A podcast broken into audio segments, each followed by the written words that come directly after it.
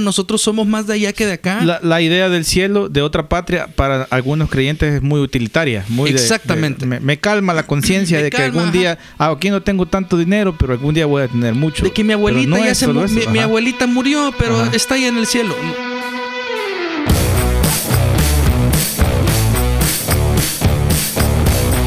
Bienvenidos a un nuevo episodio relevante. Estamos listos para iniciar una conversación en la que nos alegra muchísimo que tú participes a través de el podcast donde nos estés escuchando, Sí. en Spotify, en Apple Podcast o en Google Donde Podcast, sea. Sí, es, donde bueno, sea. es bueno recordar eso, porque a veces ya nos han preguntado, Sí. ¿dónde está? Solo Apple está en Spotify. No, no, solamente estamos no. en Spotify. Estamos también en En la YSKL, no mentiras, no, en la, a las en, 11 de la noche. en Apple Podcast A las en 2 de la Podcast. mañana estamos en la Y radio la- ranchera. Y, en la, y, y- y a las buena. 7 La y a las 7 en la venceremos. No, mentira. No. Esto es referencia ya de, de, Sí. de expertos.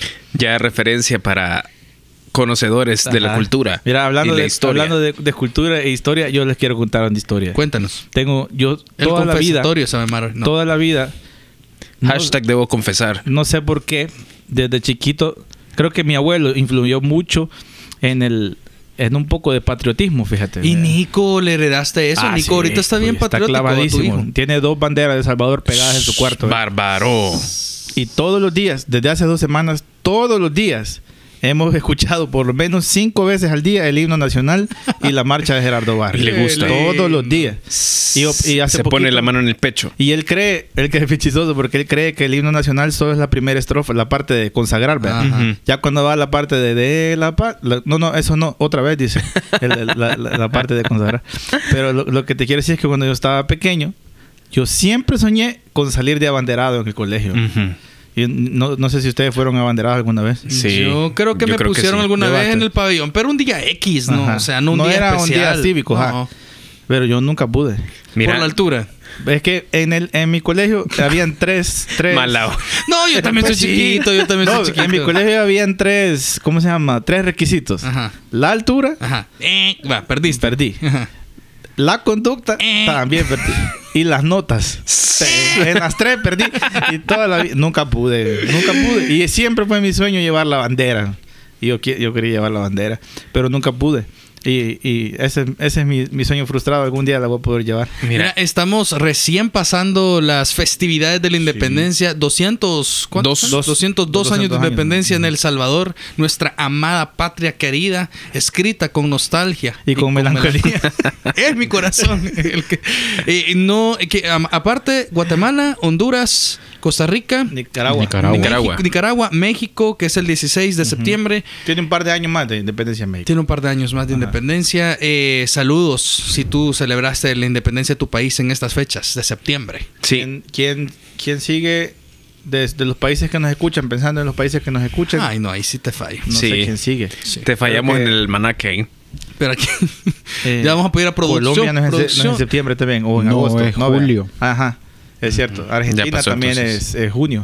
Mira, pero observando las, las festividades y la forma en la que los salvadoreños celebramos, eh, nos damos cuenta de un montón de cosas. Nos damos cuenta que hay personas que lo viven con intensidad y hay algunas otras personas que honestamente no lo viven con mucha intensidad. No lo celebran con, Mis- con mis- tanta pasión. no, mi suegro acaba de venir y mi suegro resulta que coincidió que iba a estar. mexicano, mi suegro mexicano, claro. Mi suegro mexicano y coincidió que iba a estar justamente en el fin de semana de la independencia de El Sí. Salvador y de México. Entonces él trajo eh, comida para que la cocinaran para ese día. O sea, ni siquiera es vamos a buscar un restaurante mexicano. Él trajo los insumos, ¿verdad? Para poder cocinar. Para que le hicieran la comida. Ajá, ajá, pero ayudó, se, se echó ahí la cortada de las cebollitas y todo. ¿Qué trajo? No, se pasó. ¿Qué trajo? Pozole, trajo el elote Ajá. pozolero para Ajá. hacer pozole. Ajá. Y entonces trajo un par de cosas más. Eh, la cosa que estuvimos ahí noche mexicana. Pero él me decía, me dice, íbamos en la calle, en una calle muy transitada, me dice, ¿sabes qué? Veo bien pocos carros con banderitas, me dijo. Con bandera del Con Salvador. banderas del Salvador. Y, la gente no pone banderas en la calle acá, me dicen sus casas. Y luego, para serle muy honesto, creo que no. Y sí, yo vi un par de carros con banderitas, pero me llamó la atención que a partir de ese momento, Ya me no dice, contemos, me dice. Y vi un par de carros con banderas. Pero fíjate que no sé en qué consiste, porque en otros años he visto más. Ujú. Eh, Están no muy sé. caras, están. Honestamente Yo- no sé en qué Yo consiste. cuando estaba en, en la universidad tuve un maestro que estaba desde hace como 10 años eh, entusiasmado con el 200 años de, de independencia. Y desde, desde, desde que tuve una, una clase con él, él era un maestro de historia, pero era un diseñador gráfico él también. Pero toda la vida sus proyectos tenían que ver, lo- las tareas que te dejaba tenían que ver con la celebración del Bicentenario. Sí. Entonces, yo pasé cuatro años de mi carrera, desde que lo empecé a ver a él, eh, haciendo proyectos para el Bicentenario. sí. Hicimos juguetes, hicimos, hicimos, eh, hicimos un programa, hicimos un documental, varias cosas que chido. tenían que ver con esto. Pero yo sí le Y decía a a mi la hora, suegro. pero lo que te quiero decir es que cuando fueron los 200 años de la independencia, No hace, hubo dos, nada. hace dos años, fue nada. No, Yo no le decía a mi suegro que ah, yo veo, al menos yo, de que nuestro país no es necesariamente muy patriótico, No. en el sentido así de que nos emocionamos y hacemos una gran fiesta. Creemos que hacemos patria cuando vamos al estadio a ver a la Sí, selecta. exacto. Ya, ajá. O sea, ese es ¿Qué- el qué es? mayor acto de patriotismo. Ajá. Ah, pues, Así que en- vamos a dar vergüenza siempre. Dime, Saludos a la selecta. Saludos a los Creemos- al profe, al profe Hugo Pérez. No, el, el ex, el, ex profe. ex Hugo Pérez. Ex profe. Hugo Eh, Pérez. y a Carson Rivas.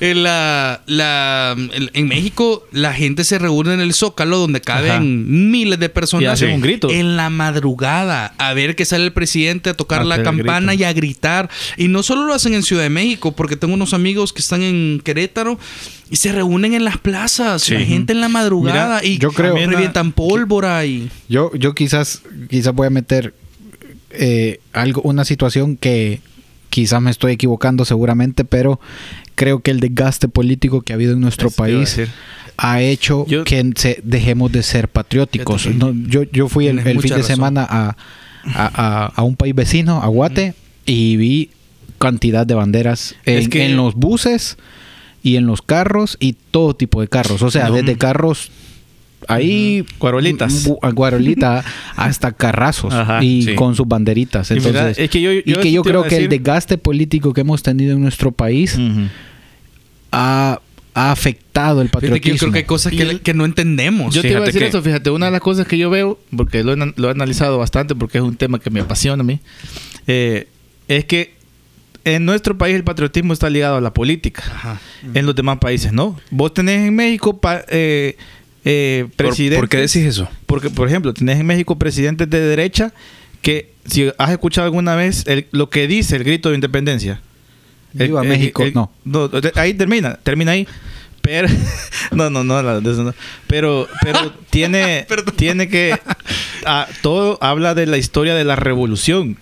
Y la revolución mexicana está ligada a la izquierda. Ajá. Pero el presidente de derecha lo Lo celebra. dice, ajá, y no sí, tiene, pero no tiene, razón. no tiene ningún, ningún miedo de celebrar Fíjate que eso. yo porque pienso- no está ligada, el patriotismo no está ligado a la política. Yo sino pienso a la que tiene del país. algo que ver, de plan. Yo pienso que en algo influye, pero creo que es más, creo que es más que eso. Creo que porque desgaste político creo que hay Sí, en, en todos todo los países otro, elemento, latinoamericanos. ¿no creen que también El Salvador es muy malinchista? Eso Sí. te iba a decir, creo que hay una, malinchista. hay una cultura muy malinchista. Eh, vos ves en México que a pesar del desgaste Ah, político, no, eh, habla acerca de su música y se apasionan. Lo mejor. Habla acerca de su comida y se apasionan. Habla acerca de sus sistemas educativos y se apasionan. Habla Su acerca cine, de su sí, cine, o cine sea, mexicano, eh, sus producciones, o sea, eh, sus artistas, Sí. o sea, pero aquí Aquí tenemos un grave problema y creo que no pasa únicamente por la política.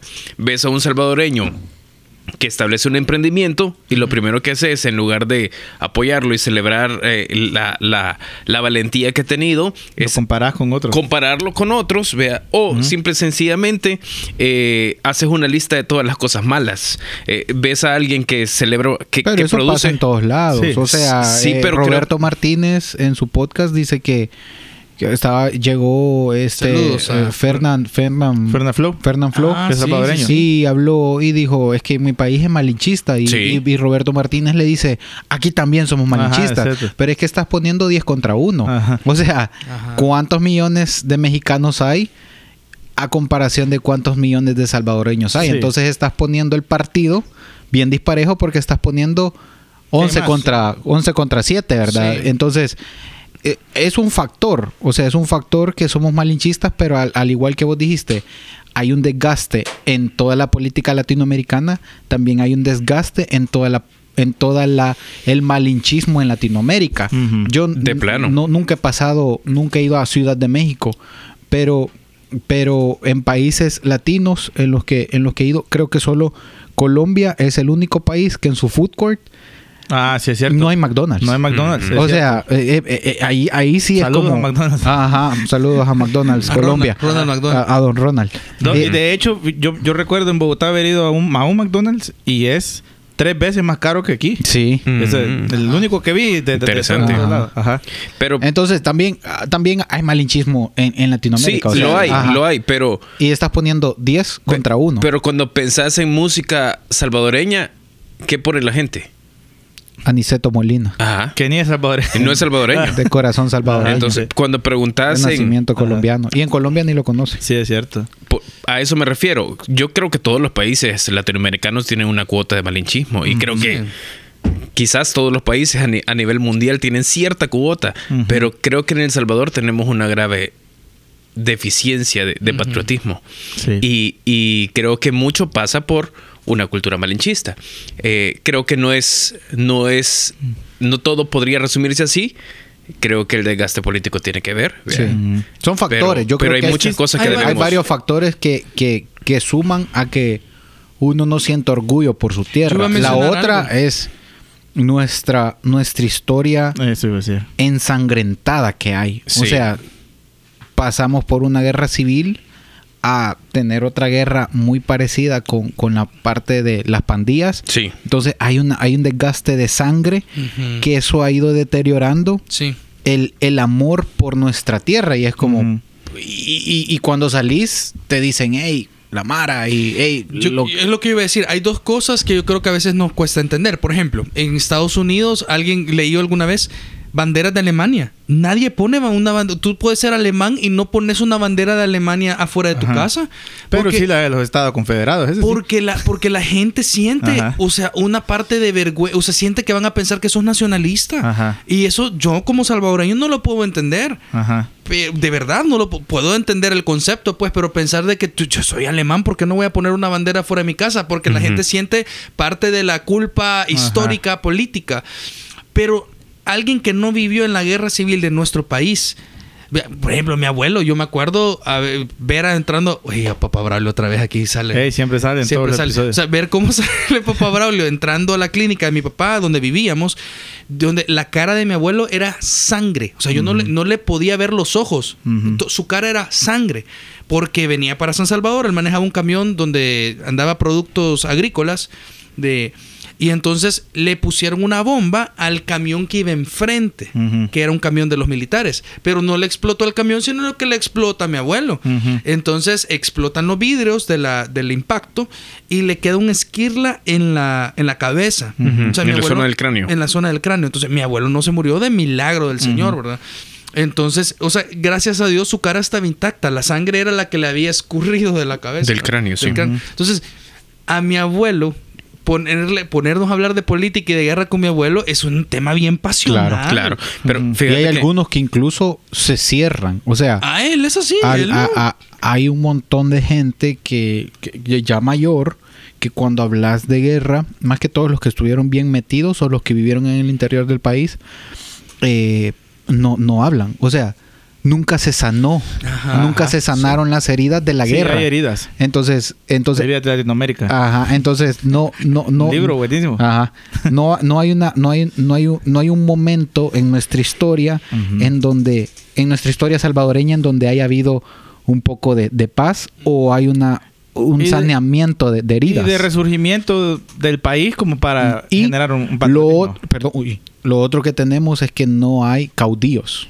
No tenemos caudillos. ¿Cómo no? O sea, ¿Cómo tenemos tres caudillos, medio Sí. caudillos, no? Ajá. que es Monseñor Romero, ahora El mágico González. el Mágico González y ahora Nayib Bukele. Y Ajá. paremos de contar, o sea, no tenemos gente. En cambio, vos ves en Argentina que Sí. tienen Un montón, caudillos. sí. Vemos en, México, México, tienen un montón sí. de caudillos. Colombia, Gente- Colombia, Venezuela y todo esto. pues sí, Bolívar, Bolívar es una. Pero sí. Gerardo Barrios, para nosotros, eh, No, no, ni- siquiera sabemos quién fue. Ajá. Ujú. O sea, Mira, y otra cosa es que creo que las circunstancias del país nos han hecho ver con más agrado la realidad de otros países como. Estados Unidos. Vea, eh, y esto creo que provoca que veamos con desagrado y con, con eh, no sé, con descontento el país donde hemos nacido, la patria a la que pertenecemos. Eh, eh, yo siempre pienso en este meme de- del niño. Cuando ha- han visto este meme de un bebé que está enojado y dice cuando te dicen bienvenido y te das cuenta que naciste en Latinoamérica. dice. Y escuchar Eh, por la escuchas ventana. en español, cabal. Pobrecito, eh. Y Entonces, escuchar por la ventana que están comprando chatarra.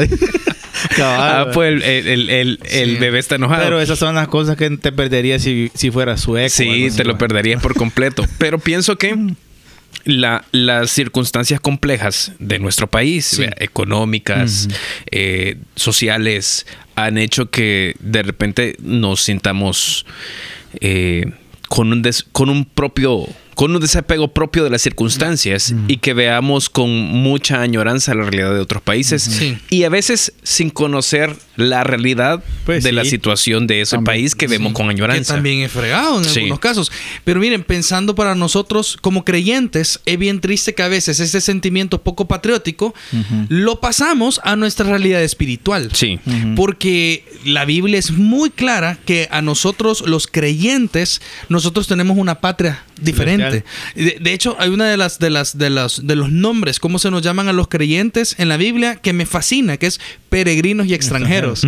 Es, es in- increíble porque nos da un sentimiento de que yo no soy de acá. Yo tengo que seguir añorando. Y es una, creo que es una mentalidad. Y les leo un pasaje. Dice Hebreos capítulo 11, versículo 8, que por la fe Abraham, siendo llamado, obedeció para salir al lugar que había de recibir como herencia y salió sin saber a dónde iba. Noten el contexto. Por la fe habitó como extranjero en la tierra prometida, como en tierra ajena, morando en tiendas con Isaac y Jacob, coherederos de la misma promesa. Y aquí nos va a dar una razón. Porque esperaba la ciudad que tiene fundamentos, cuyo arquitecto y constructor es Dios. Me fascina esta descripción de Dios. O sea, él dice, la- si Abraham dejó lo que tenía y se vivió, vivió de manera como un nómada y vivió, dijo, lo único que adquirió Abraham fue una- un espacio para enterrarse, es porque él tenía una mentalidad. Él, yo anhelo no, eh, no ver las, las mansiones de Egipto ni la estabilidad que tenía en la tierra de Ur, de donde salí, Ni lo rico de, de la tierra prometida. ni lo también. rico de la tierra prometida, o, o cuando Lot Ajá. vio Sodoma y Gomorra, dijo, no hombre, yo me quedo en Sodoma. Ajá. Él dijo a Abraham, no, yo me quedo en una tienda porque yo quiero un lugar en donde el arquitecto y constructor sea Dios. Fíjense cómo hace la, la Biblia esa diferencia entre estas dos cosas. ¿Qué hace el arquitecto? Diseña. Diseña y el constructor construye, ¿verdad? No es muy complejo. Pero qué importante es esto. Yo me imagino que hay casas en donde se le paga bien a un arquitecto, pero luego el que lleva la, la obra no tiene idea de lo que está haciendo. Ajá. Todos los, los- los ladrillos mal puestos. Sí. La cerámica mal puesta, los colores cruzados.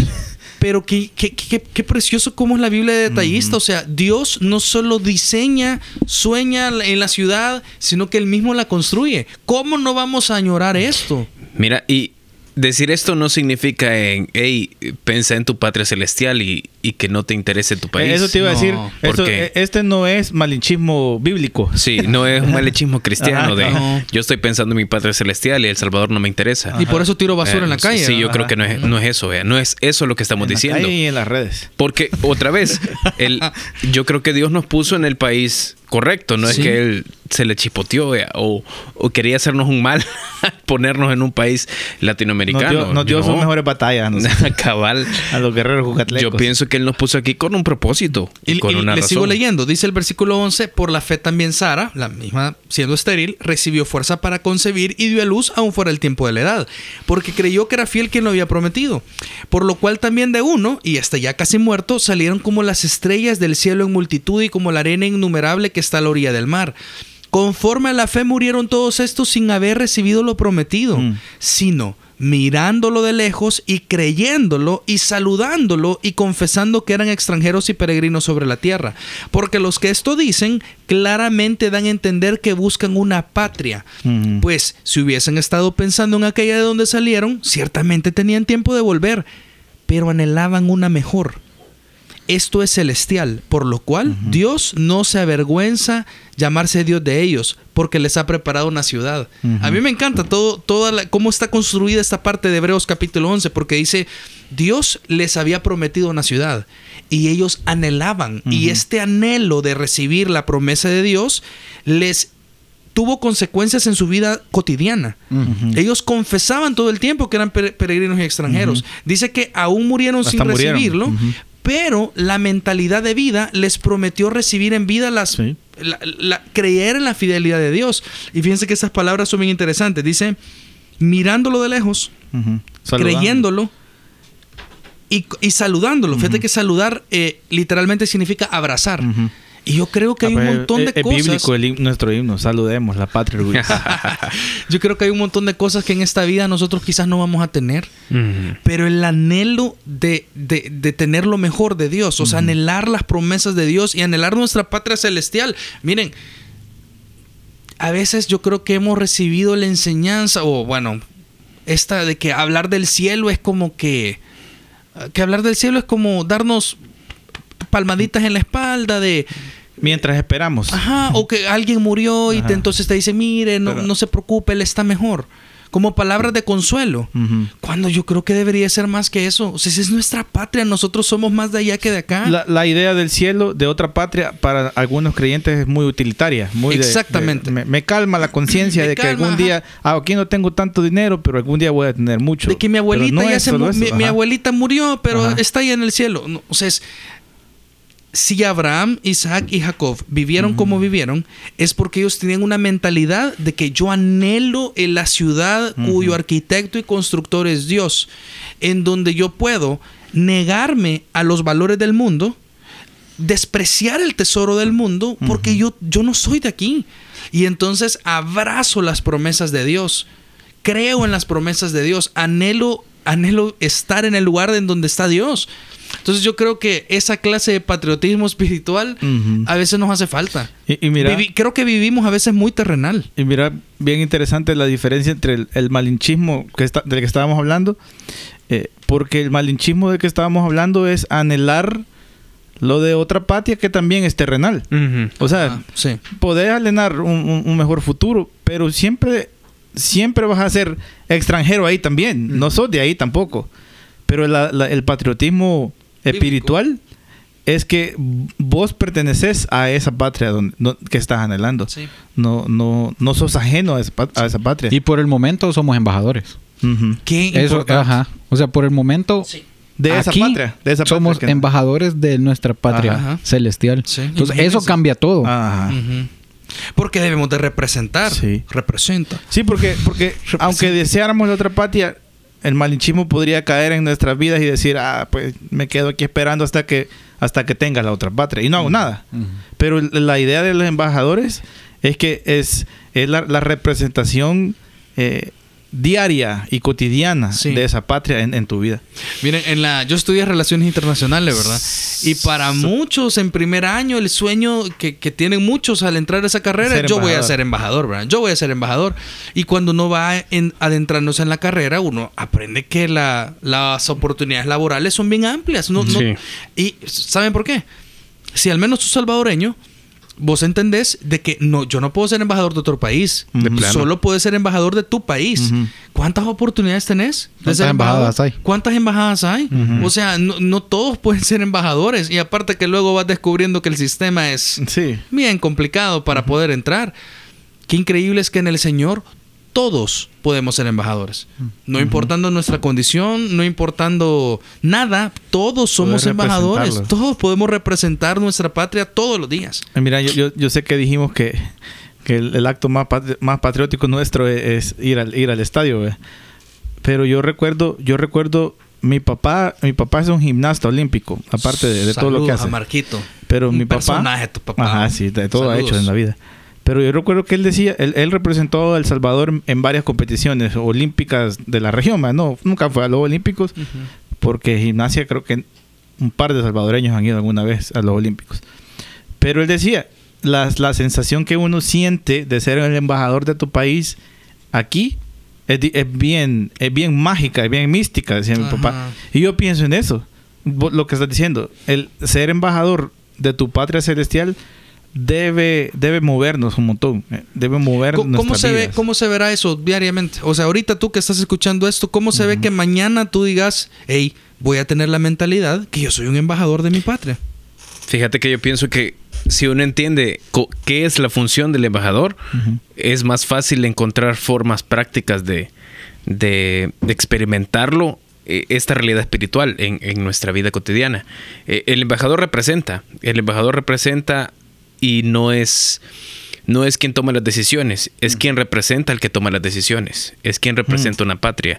El embajador está ahí para velar por los intereses de la patria a la que representa.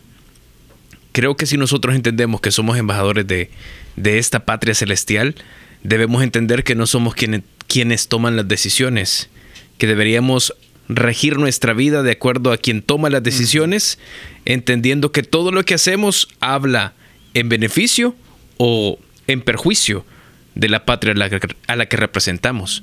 Quiere decir que si la patria que representamos es, es la celestial y quien manda es Dios, deberíamos hacer las cosas en nuestra vida como Dios dice. Eh, Sí. Y que todo lo que nosotros hagamos va a hacer que las personas que están a nuestro alrededor entren en conflicto con la patria celestial y Dios o que se acerquen a la patria celestial y Dios. Y pienso como las veces que he viajado y de repente te encontrás a otro salvadoreño en otro, Otro país, sí. es bien chivo, es bien bonito, porque de repente vos decís, eh, estás en Cuando una... te hacen ch, ch, Estás en una te sale la J ya. Sí, estás en una cafetería. o en una cafetería o en un aeropuerto. eh, ¿Por qué no me dijo De antes? otro país. Y vos decís, hey, ese, ese, ese término chivo tiene que ser salvadoreño. Eh, Entonces vas y, y le preguntas, sí, ¿y de dónde? Y de tal lugar, yo de Santa Tecla. y tal. Es bien interesante. Siempre sale gente de, de, Sí. de lugares bien lejos. pues. Pero, pero es, pero alegra. Sí. Alegra. Y sabes que esa es otra, eh, un embajador también vela por sus ciudad- conciudadanos. Eh, Sí, claro. A eso iba, a eso iba. Yo creo que es eh, tratar de establecer buenas relaciones es importante. Sí. ¿Sabes lo que yo pienso siempre de un embajador? Es que el embajador de, de El Salvador en Honduras no se va a poner a pelear por de- quién son las pupusas. O sea, el embajador de, de, de El Salvador en Honduras no va a decir, ah, las pupusas son salvadoreñas, y no- sino que va a decir, hey, visiten El Salvador, visiten El Salvador. O sea, eso no le interesa, solo quieren que visite el país. ¿Por qué? Porque está haciendo buenas relaciones con, con sus hermanos hondureños. Y es la misma idea de, de nosotros. O sea, nosotros queremos que los demás, los que están afuera, Entren. visiten nuestra, Nuestra tierra. tierra. O sea, Mira, ¿sabes qué es lo chivo? Que un embajador no puede decirle a un extranjero, Hacete hacete ciudadano". salvadoreño. exactamente. No puede. Nosotros podemos, podemos ayudar a otras personas a que sean parte de esta patria celestial. Nosotros sí podemos y esa es una gran ventaja y una gran oportunidad que nosotros eh, tenemos a diferencia de un embajador eh, diplomático. Eh, tenemos esa oportunidad. Entonces quizás una de las cosas que deberíamos hacer en la vida cotidiana es entender que no nos representamos a nosotros mismos, que representamos a la patria celestial, que por lo tanto no hacemos lo que nosotros queremos, deberíamos hacer lo que Dios dice en todas las áreas de nuestra vida y no perder la oportunidad para ganar a otros, para que sean parte de esta patria Sí. celestial, teniendo buenas relaciones. Sí. Qué buen, qué buen tema. Hoy te vamos a recomendar que escuches Extraterrestre de Pablo Olivares. Buena Cabal. rola. Es cierto, muy, nos recuerda todo que ese disco es muy no bueno. somos de acá. Muy bueno. Ok, nos escuchamos entonces en la próxima conversación de relevante. ¿O hay algo más que agregar? No. No. Una idea relevante que haya quedado ahí colgando en su mente. Vivamos para anhelar la patria celestial. No tires y- basura. Y, la también se- seamos buenos salvadoreños. Sí, en la medida de lo sobre posible. todo si tu carro le has puesto un pescadito ahí atrás y dice Sí, Cristo te ama. Jesús es el Señor. O el puente de Vida Nueva. Ujú. Sí. No, no hagas tercer carril. Yo, Sí. yo sigo molesto con ese carro negro que venía haciendo tercer carril. Y iba a ver tenía el puente. Tiene el puente. men. Tómale Tiene una el foto. puente. Mala Yo he. No, querido, un hermano de la iglesia que vendió el carro. Yo quiero ¿no? Creer eso. Yo me le ponía a la par porque lo voy a ver. Ajá. Lo voy- y nunca lo pude ver, men. Pero saludos. ya te perdoné. Nos vemos. Salud. Salud.